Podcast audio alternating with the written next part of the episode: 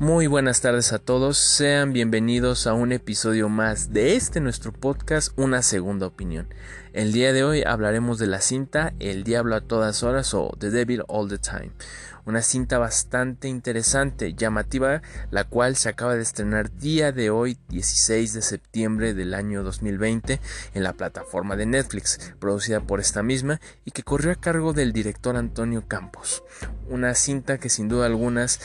es fácilmente la mejor película de este año por parte de la plataforma, siendo una historia bastante entrañable y más que una historia, una serie de historias entrañables con personajes bastante atractivos,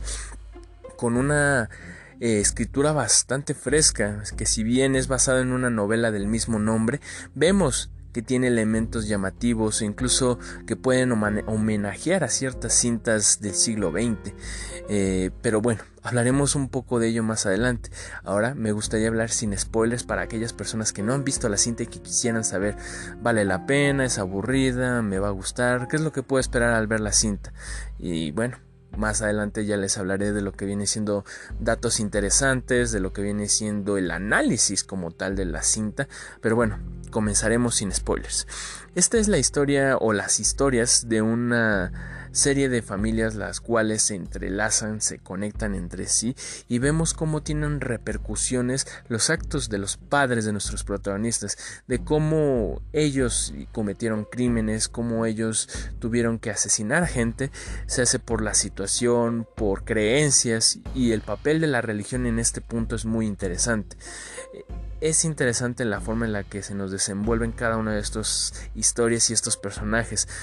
con lo cual me gustaría hacer referencia a la cinta Pulp Fiction, la cual vemos que de igual forma está narrada con la eh, experiencia y la historia de cada uno de los personajes desde su óptica y al final estas historias se entrelazan. Considero que es algo bastante similar, bastante bien ejecutado en ese sentido. Una historia llena de drama, de misterio, el cual se va resolviendo a lo largo de la cinta y que al final nos termina satisfaciendo, dejándonos un desenlace muy esperanzador, muy optimista,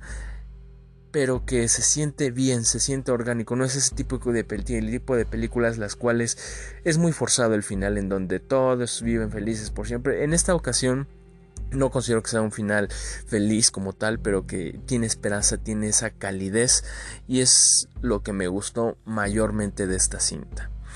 Así que aquellos que se animen o estén pensando en la veo o no la veo, es totalmente recomendada. Si bien dura más de dos horas, casi dos horas y media, la cinta se siente orgánica y hasta cierto punto natural. Eh, tiene un buen balance de lo que viene siendo el drama con lo que viene siendo la acción. Esos bruscos cambios que en ocasiones son notorios ayudan a que la cinta se mantenga dinámica y no parezca aburrida. Se sienta ese crecimiento por parte de los personajes y de la historia en sí misma.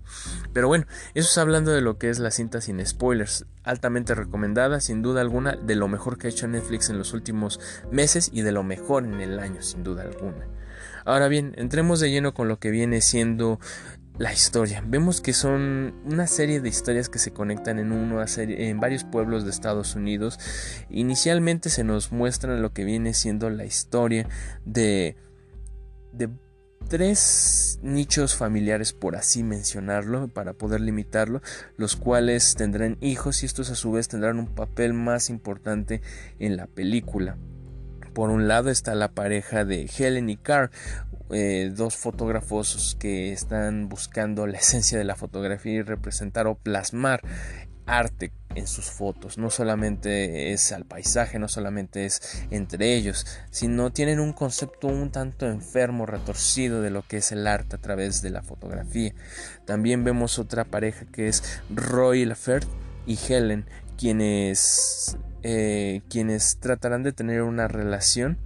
la cual dará fruto de a una chica llamada Leonora. Y este eh, señor Roy es el cura del pueblo, el cual termina asesinando a su mujer debido a una paranoia que tiene en donde cree que Dios le se la va a devolver, en donde cree que va a tener una conexión con él. Este al tratar de abandonar el pueblo en donde se encuentra vemos que se topa con esta pareja de fotógrafos quienes terminan asesinándolo y que da cabida a que Leonora vaya a parar a otra familia, la cual será uno de los ejes principales de lo que viene siendo la historia en sí misma. Vemos la historia de Willard Russell y de su mujer, la señorita Charlotte, quien tendrán a su pequeño hijo, quien es Arvin Russell. Y es interesante ese aspecto que se nos muestra en donde vemos que William vuelve de la guerra, en donde ya siente que tiene tranquilidad, encuentra una mujer con la cual se casa, la cual amar, pero que por desgracias del destino esta tiene cáncer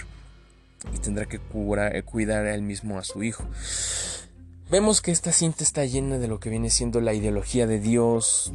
de lo que viene siendo la religión y, por eso hasta cierto punto la cinta recibe el mismo nombre el diablo a todas horas. Y es que en efecto se encuentra en todo momento el diablo a lo largo de la película desde una forma poética o narrativa en donde vemos que cada uno de los personajes se manipula por lo que viene siendo los actos del diablo, en donde se dejan eh, guiar por esos instintos de asesinar, de matar, en donde cada uno de los personajes se ven absorbidos por la obsesión de la religión misma. Vemos al mismísimo Robert Pattinson interpretando al reverendo, al reverendo Preston,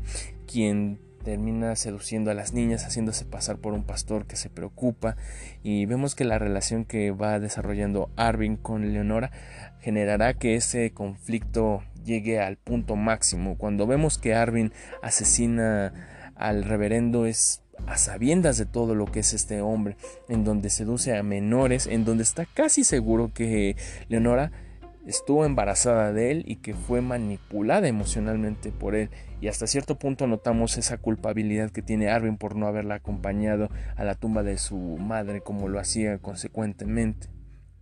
todo un debraye psicológico el cual tienen cada uno de nuestros personajes. Empezamos por eh, Willard, Russell, quien es el padre de Arvin, quien empieza a tener esta obsesión con Dios, en donde él cree que podrá curar a su esposa, en donde ve que la medicina no es la opción, ya que su cáncer no tiene cura, está en una etapa muy avanzada, y se refugia en la religión misma para poder encontrar esos últimos hálitos de esperanza. Inclusive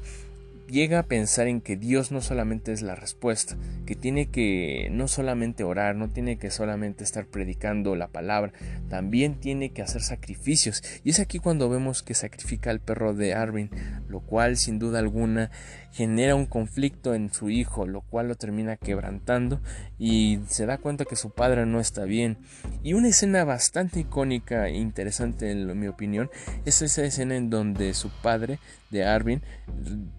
va a golpear a las personas que se burlaban de él y de su hijo, de que estaban rezando, de que estaban hincados en esa especie de altar que había construido él mismo, en donde decían, ah, yo me quiero dar a su esposa, y vemos que la rabia lo ganó, lo venció, y lo que fue a golpear a ellos dos al pueblo. Lo cual vemos que es una representación del diablo en donde encarna ese instinto de salvaje de atacar, de destruir, y yo creo que es una metáfora bastante interesante que se nos maneja a lo largo de la cinta, no solamente con él, también con el reverendo, también con el mismísimo Arvin y Lenora. Cualquiera de los personajes ha tenido este desglose. Eh, vemos también por otro lado que está la historia, la narrativa del policía que quiere ser senador o en algún punto postularse a, que es hermano de la pareja de este fotógrafo y la relación que se tiene es interesante sin duda alguna porque nos marca una conexión. Inclusive en los primeros minutos de la cinta se nos hace mención de que en ocasiones por cuestiones azarosas por el destino, por Dios o inclusive todas estas cuestiones juntas hacen que ciertas cuestiones se conecten, se unan y yo lo tomo con una clara referencia a la cinta de Pulp Fiction en la cual ya le hicimos análisis también con Mario Castillo en donde hablamos un poco más de esa interpretación religiosa en donde en Pulp Fiction cada uno de los personajes tienen que abandonar ese sendero del mar si lo visualizamos desde ese punto en donde Vincent tiene que dejar de ser un mantón en donde cada uno de los personajes tiene la oportunidad de seguir cometiendo actos sangrientos de violencia o de emanciparse. Y es aquí cuando vemos que en el momento en que deciden continuar con la violencia, la muerte llega a ellos. De igual forma, en la cinta del diablo a todas horas, vemos que es ese patrón en donde el, el miedo, la ira, conduce a todo lo que viene siendo el sendero del diablo, que está a todas horas. Pero a diferencia, o más bien, a diferencia y a su vez en contraste con lo que es Pulp Fiction, vemos también la emancipación de algunos personajes, en donde Arvin, al el final de la escena, en donde parece que una especie de de Band pasa por él, lo recoge y le da un aventón, en donde él no tiene claro a dónde ir y en donde se siente alivianado, en donde pudo vengar la muerte de lo que fue eh, Lenora, la cual era una hermana para él, en donde pudo matar a la hermana de, eh, de Elena, la esposa del fotógrafo, en donde todas las muertes en las cuales él ha estado involucrado no es porque directamente quisiera mm, generar violencia o encuentre satisfactorio el matar, es por un principio de bondad hasta cierto punto. Ve que el reverendo Preston siempre abusa de menores en donde las manipula, las engaña, las somete físicamente, inclusive las obliga de una forma eh, a que ellos tomen la decisión de suicidarse, así como fue el caso de Lenora, o vemos el caso de la pareja de fotógrafos en donde los asesinó porque su vida corría peligro, y cada una de las situaciones nos pone a pensar que en efecto eh, Russell, en este caso Arvin Russell, es el resultado de mucha violencia, muchas historias que conectan y convergen con él, y a su vez vemos que el diablo, pese a que esté a todas horas,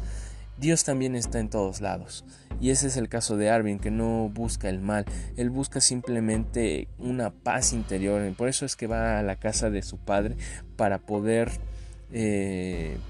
sepultar lo que vienen siendo los restos de su perro, poder esclarecerse espiritual y personalmente y aclarar toda aquella connotación emocional que tiene. Y es por eso que esta es posiblemente una de las mejores películas, no solamente del año, sino de Netflix. Fácilmente es una cinta que, si no fuera por la razón social que estamos enfrentando, este encierro, esta pandemia, y esta cinta se presentara en algunos cines, sería una de esas películas que fácilmente veríamos que está nominada a premios BAFTA, a premios Oscar, un buen denominaciones sin duda alguna. Y es por esto que quiero darle un poco de pausa a lo que viene siendo la narrativa que se nos presenta en la película y tomar ese aspecto artístico que hace que la película crezca. Uno podría decir, esto es como Cold Atlas, una historia con varias historias de varios personajes en diferentes años, o es como Pulp Fiction, una historia en donde se busca la emancipación de los personajes y se toma desde el lado religioso, en donde la violencia está en todo momento, y no es así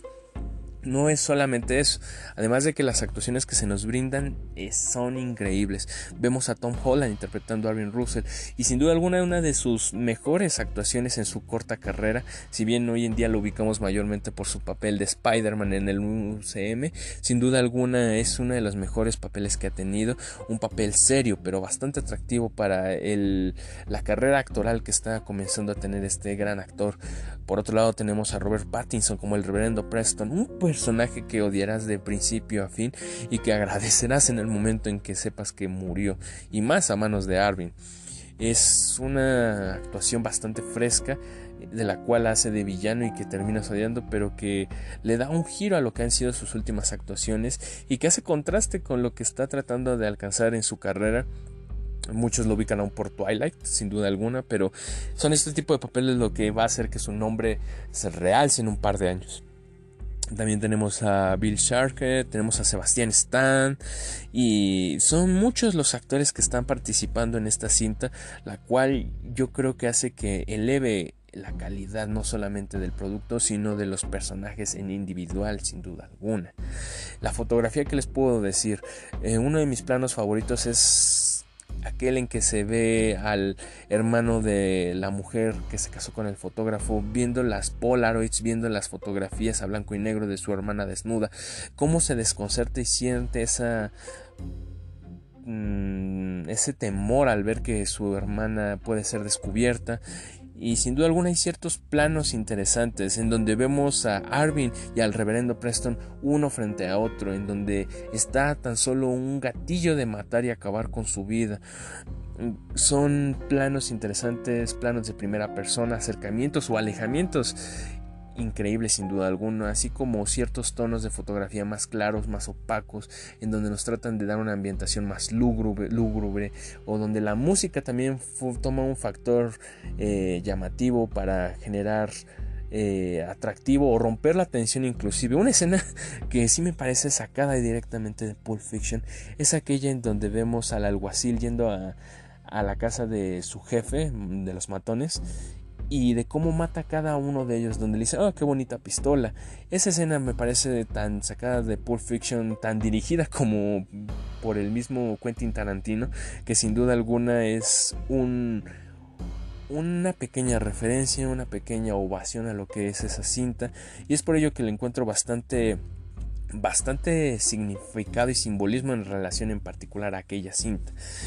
Eh, es una cinta la cual por desgracia no sabemos cómo le vaya a ir